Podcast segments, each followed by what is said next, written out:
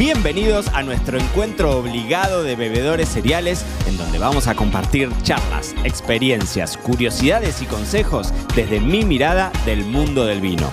Yo soy Mariano Braga y esta es la segunda temporada de Me lo dijo Braga, el podcast. Bueno, muy bienvenidos a todos los bebedores cereales del otro lado a un nuevo episodio de Me lo dijo Braga, el podcast, en donde hoy tenemos una entrevista. Hoy no nos vamos tan lejos, porque muchas de las últimas entrevistas anduvimos recorriendo el mundo, pero hoy a nuestro invitado de lujo lo tenemos acá cerquita dentro de España, pero lo van a escuchar con un tono más parecido a mí, porque viene de Argentina, de Mendoza específicamente, y vamos a hablar de una bodega y de una de las regiones del vino en España, pero que cada vez más se ha posicionado a nivel internacional como un ícono de, los grandes referentes de alta gama y hay historias muy interesantes detrás de los vinos de toro. Así que vamos a hablar de los vinos de toro, vamos a hablar de Numancia y vamos a hablar con el querido Lucas Lowy, el director de una de las grandes bodegas de Numancia, una de las grandes bodegas de toro. Así que gracias Lucas por estar ahí del otro lado.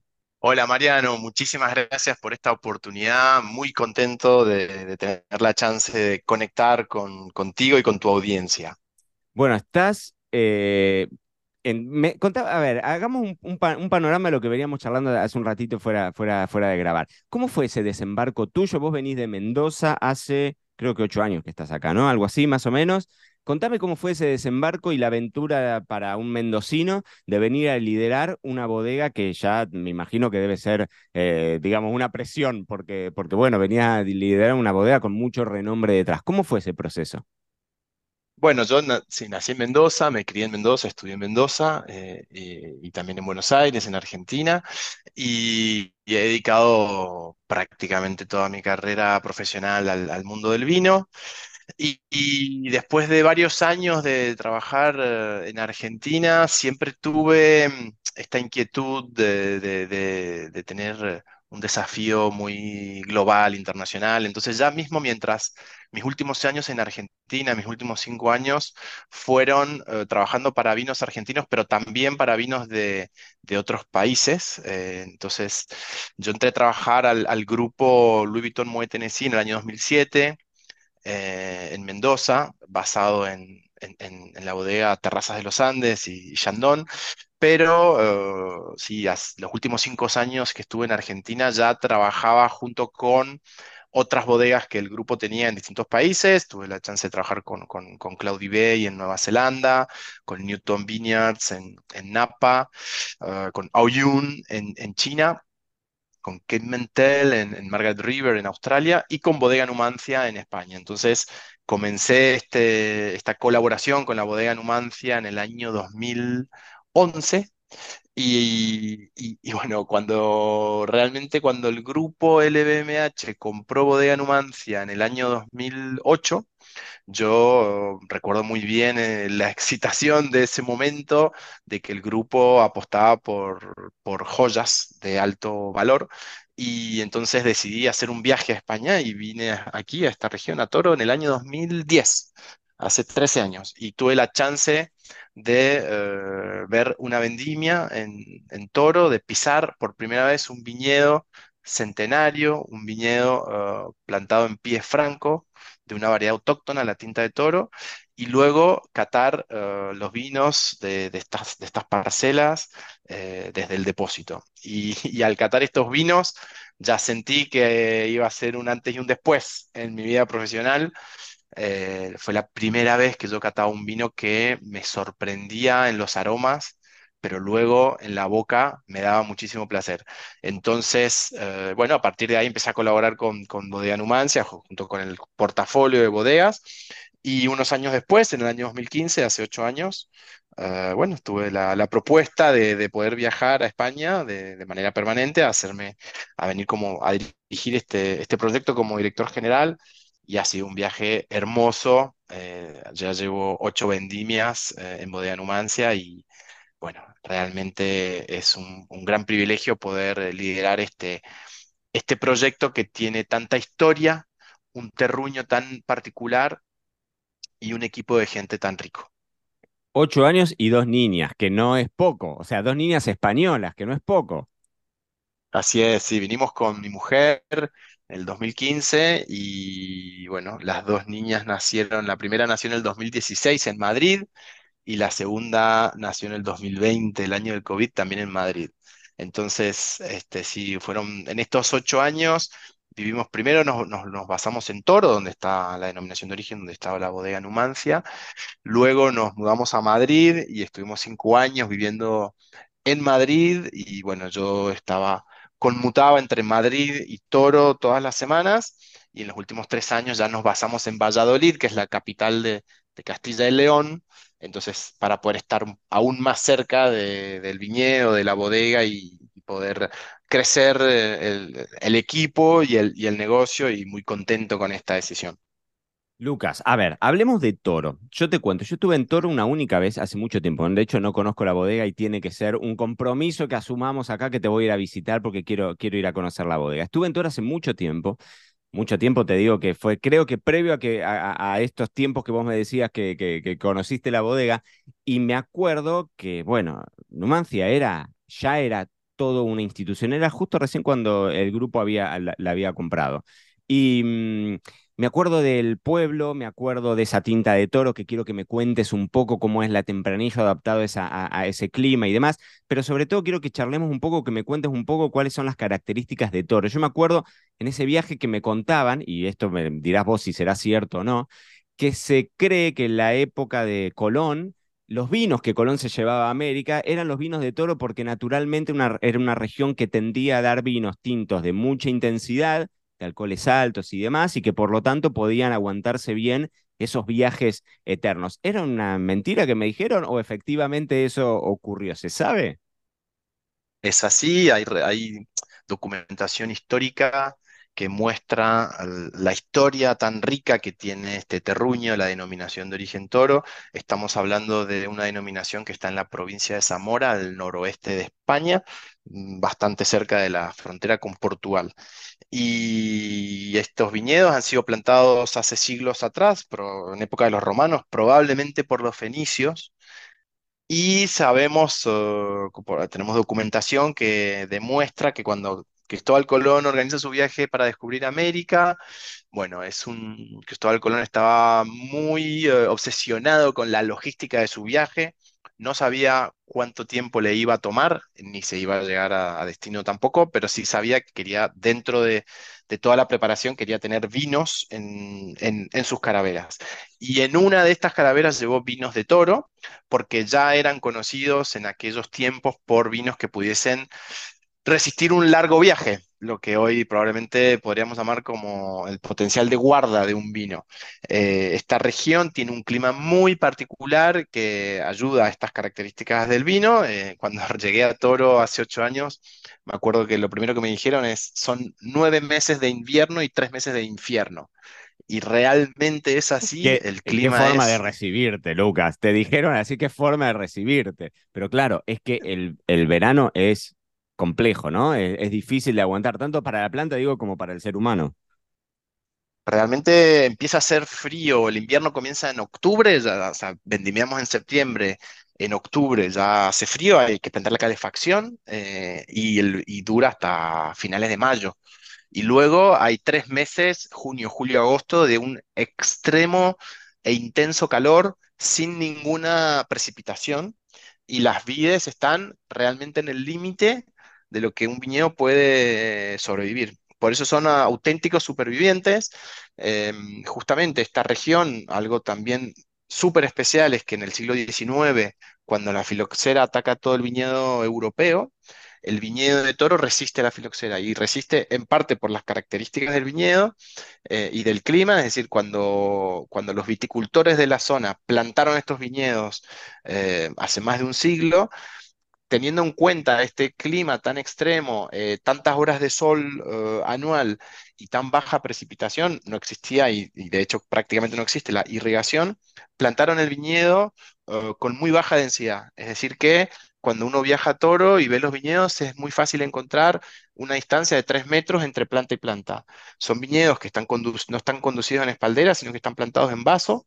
Como las viñas han resistido a la filoxera, eh, muchos de ellos están en su pie franco y están muy separados uno del otro. ¿Por qué están separadas cada cepa? Porque justamente eh, en este clima la única manera de que pudiesen eh, madurar era evitar la competencia entre planta y planta y por eso dejaron mucha distancia. Y esta distancia le hizo imposible a la filoxera transmitirse de planta en planta, sumado a que eh, hay un suelo de, mucha arena y muy poca humedad, es, muy seco y eso fueron las condiciones que, no le permitieron a la filoxera eh, arrasar como arrasaron con todo el, el viñedo europeo. Y de ahí llega el nombre Numancia.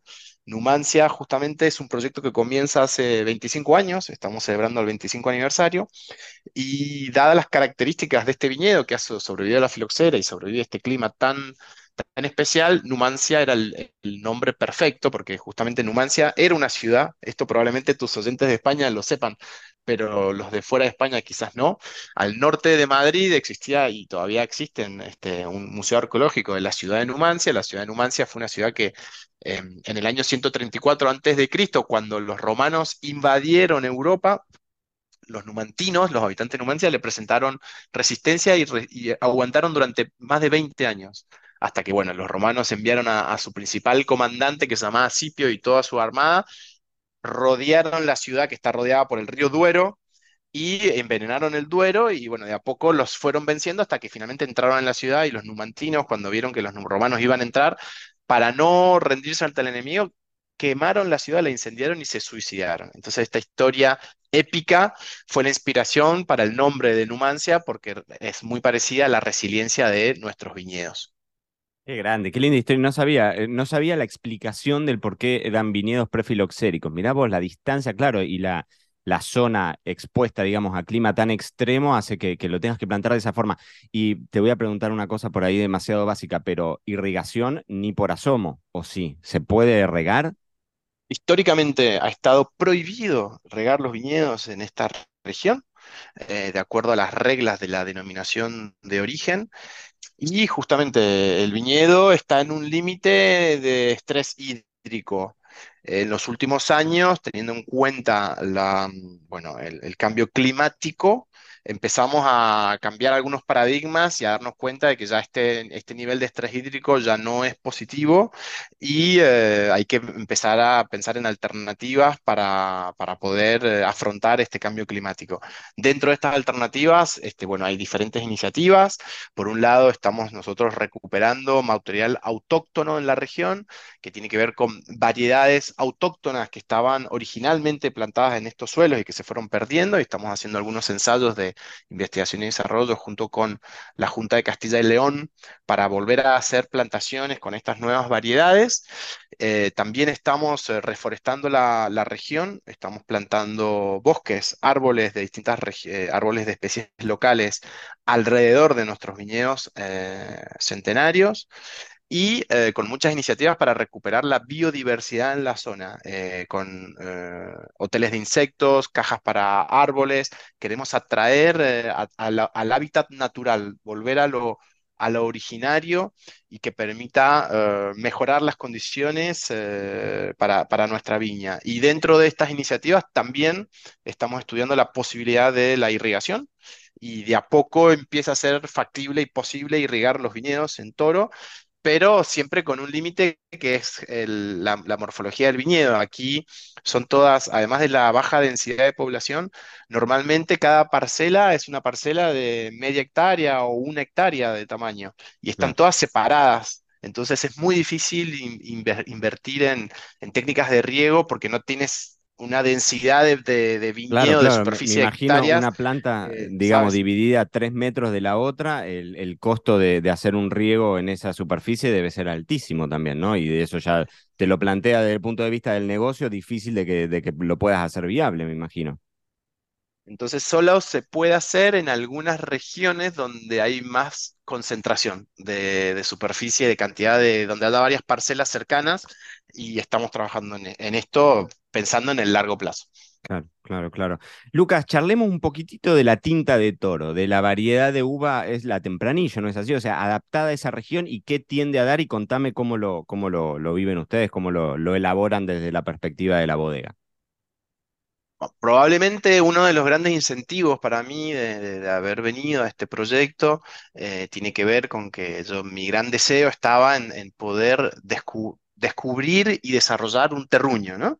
Eh, un terruño, cuando hablamos de terruño, eh, claro, eh, hablar de, una, de una zona, de un suelo en particular, de un clima y de, y de gente que trabaje este terruño con, con características particulares. Y eso es lo que encontré en Toro eh, la posibilidad de trabajar con una uva autóctona, una uva local, que es la, tinta de toro, que es un clon del tempranillo. Tempranillo que, es la, la, uva insignia en España, se planta en todo este país, que, que, bueno, España tiene el viñedo más grande del mundo en, en, en en superficie, y que toma distintas eh, características eh, de acuerdo a las eh, condiciones de, de suelos y de climas. En toro, es un clon del tempranillo que se llama tinta de toro. Eh, Este, esta, variedad solamente se, trabaja en la región de Toro, es decir, que la región de Toro tiene 5.500 hectáreas de viñedo plantado, solamente en este sitio y en ningún lugar del mundo más se trabaja con la tinta de Toro. La tinta de Toro es, es- este clon de- del tempranillo, tenemos más de 150 clones distintos de tinta de Toro eh, dentro de la denominación de origen y es un tempranillo que se adaptó a este clima tan extremo. Entonces, Estamos hablando de, menos de 400 milímetros de precipitación por año, eh, con muchas horas de sol, entonces es una, un- una uva que tiene quizá un racimo más grande, pero una valla más pequeña y que su piel desarrolla una capa adicional para cubrirse del, del sol. Por eso es que en esta región, bueno, las técnicas de viñedo son, son muy importantes, no solamente la, poda de de invierno, sino la poda en verde donde necesitamos descargar a la planta para que mantenga una producción pequeña, eh, porque es la única manera que pueda resistir el- al un verano tan caluroso y seco antes de la vendimia y que pueda madurar. Estamos hablando de que en Toro tenemos de los viñedos más viejos del mundo, tenemos parcelas en Bodega Numancia que tienen hasta 200 años de edad, fueron plantadas en el siglo XIX y al mismo tiempo son los rendimientos más bajos que existen en todo el planeta. Trabajamos en, en el caso de, de Numancia, que es nuestro vino insignia, son 2.000 kilos por hectárea en promedio, y en el caso de Termancia, que es nuestro vino icónico, estamos hablando de 1.000 kilos por hectárea. Un rendimiento ridículo, Claro, sí, eh, sí. pero que nos da la, la posibilidad de lograr una calidad in- in- impensada para, para esta uva. Entonces, la tinta de toro, este tempranillo premium que tenemos la posibilidad de de, de labrar, bueno, hay que tener mucho cuidado también en su eh, extracción. Entonces, la fecha de vendimia es clave para no, lo- para no pasarse y que aparezcan ya lo- los aromas más cocidos, pero eh, con muchísimo cuidado en la extracción. Hablamos ya más que una extracción, una, eh, eh, la sutileza en, en Una los, en los caricia, claro, de, claro, porque ya de forma natural te tiende a dar vinos corpulentos, la- digamos. Es muy generosa y te puede dar mucho y se pueden lograr vinos muy anchos, pero bueno, el desafío que nos hemos puesto en los últimos años es de lograr la, la extrema elegancia y para ello hacemos más que una extracción, una infusión de estos taninos y extrayendo solamente lo que buscamos extraer y, Claro. y logramos en una, una una combinación entre potencia y elegancia que realmente es única y me encanta este proyecto que, bueno, hay, por suerte hay muchos fans de este tipo de vino, algunos quizás no les gusta, pero nadie puede discutir de que la personalidad de estos vinos es única. Sí, sí, son vinos distinguibles completamente. Te quiero, mira, te voy a sacar del- de la bodega, te voy a sacar del viñedo y te voy a poner en tu rol de director de la bodega. Y te voy a hacer una pregunta respecto a los puntajes. Ustedes con la bodega, con las, las, las dos líneas que tienen, han recibido 100 puntos en reiteradas ocasiones de distintos críticos y demás. Contame cómo crees hoy que impactan esos 100 puntos, cómo fue en su momento la primera vez que fue Parker el que les puso los primeros 100 puntos, ¿no es así? Sí, correcto. ¿Cómo impactó eso? Y como te digo, yo la primera vez que fui eh, a Toro era, bueno, Numancia era, estaba ahí arriba, o sea, era, y, y sigue, y sigue liderando al día de hoy, ¿no? Es el ícono, sin duda, de la región, sin, sin lugar a dudas. Pero, ¿cómo, cómo impacta eso después que, digamos, que nuevamente otro crítico vuelva a darte los 100 puntos? ¿Cómo lo ves vos desde el punto de vista de la dirección de la bodega, desde la parte comercial y demás? Mm. Qué buena pregunta, Mariano. Mira, entonces, Bodega Numancias nació hace 25 años eh, en una región que tiene tanta historia en el mundo del vino, pero así como Toro tiene tantos años en el mundo del vino, también es cierto que los vinos de Toro se describían como vinos de cuchillo y tenedor. Eran vinos con, con este clima, con muchísimos taninos, muchísimo alcohol, mucho color, mucho de todo.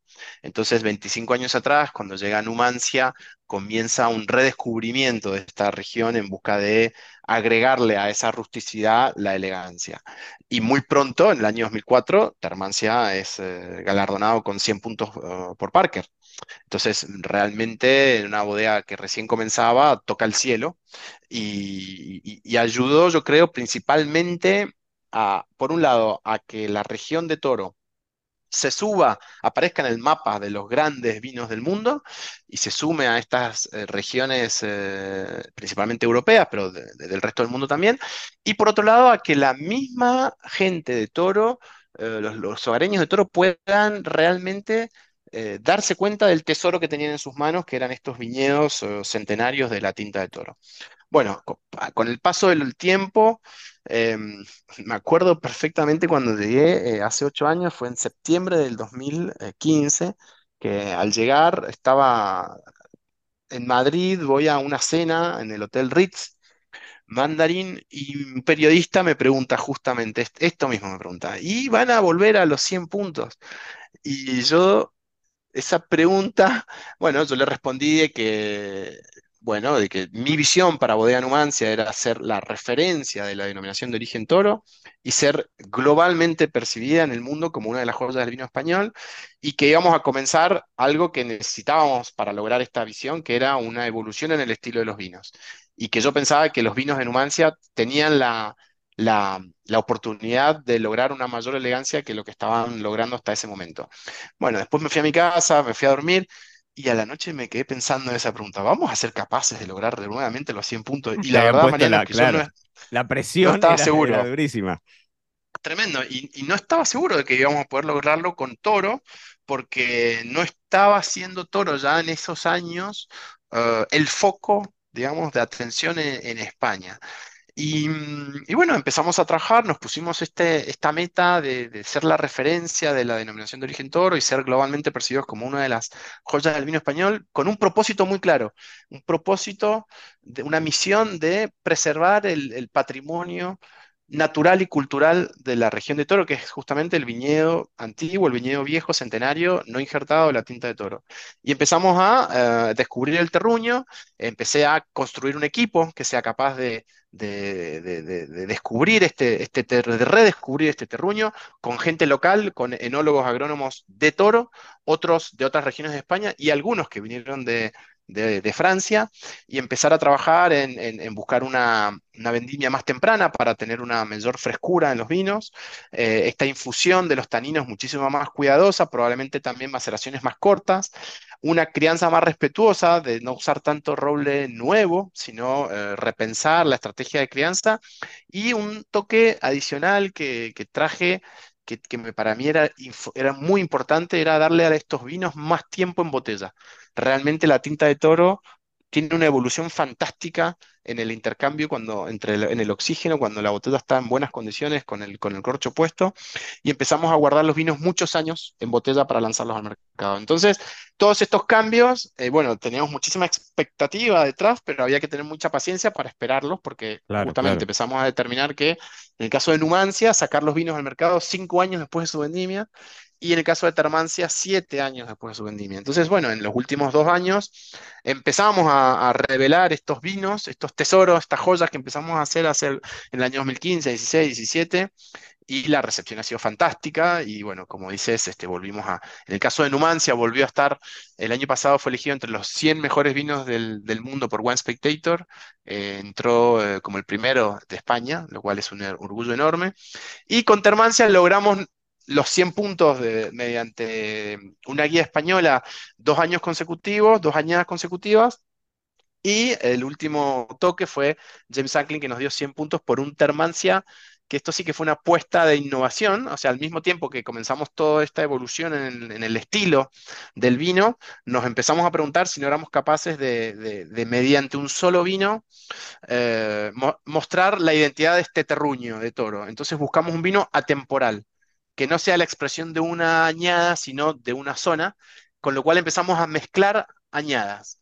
Y esto fue muy interesante, cuando justamente en el 2000, eh, yo llegué en el 2015, nos pusimos esta meta y en el 2016 ya fue el primer embotellado que me tocó de Termancia de la añada 2014 y una parte de ese vino, en vez de, de embotellarlo en, botella, lo, pusimos en, lo guardamos en una gran, gran damajuana. Hicimos lo mismo el año siguiente con varias damajuanas y el año siguiente, cuando ya teníamos tres años de vinos guardados en, grandes recipientes de vinos en damajuanas, los empezamos a mezclar una vez que logramos una mezcla de añadas que nos convenció, eh, lo guardamos un tiempo en una ánfora y lo embotellamos. Hicimos una barrica nada más, 300 botellas, y ese vino, que se llama Termancia Ipse, eh, fue el que logró los 100 puntos. Entonces, ¿qué, nos dan los 100 puntos? Que es un poco tu pregunta inicial. La verdad, confianza. Confianza a nivel interno en, el equipo que, reafirma la, la, visión y la búsqueda extrema de la calidad confianza a nivel grupo. El grupo, obviamente, que, que, da un salto de confianza y nos permite ir por más en términos de inversiones y estructuras.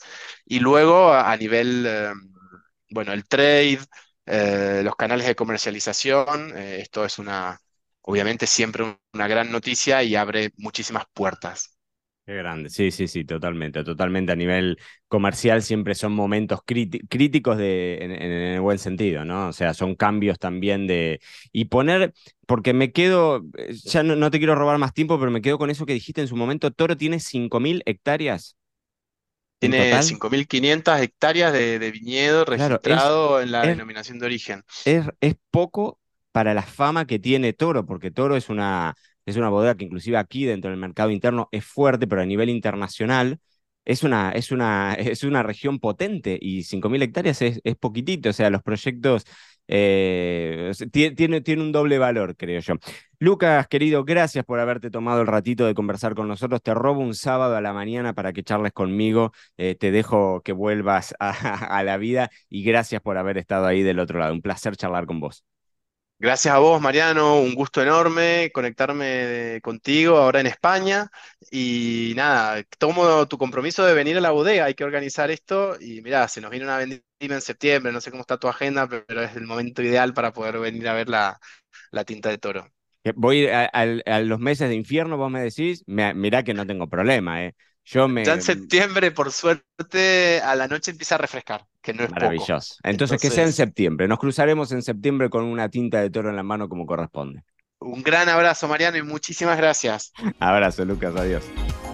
Y esto fue todo por hoy. No te olvides suscribirte para no perderte nada y que sigamos construyendo juntos la mayor comunidad de bebedores cereales de habla hispana. Acá te voy a estar esperando en un próximo episodio.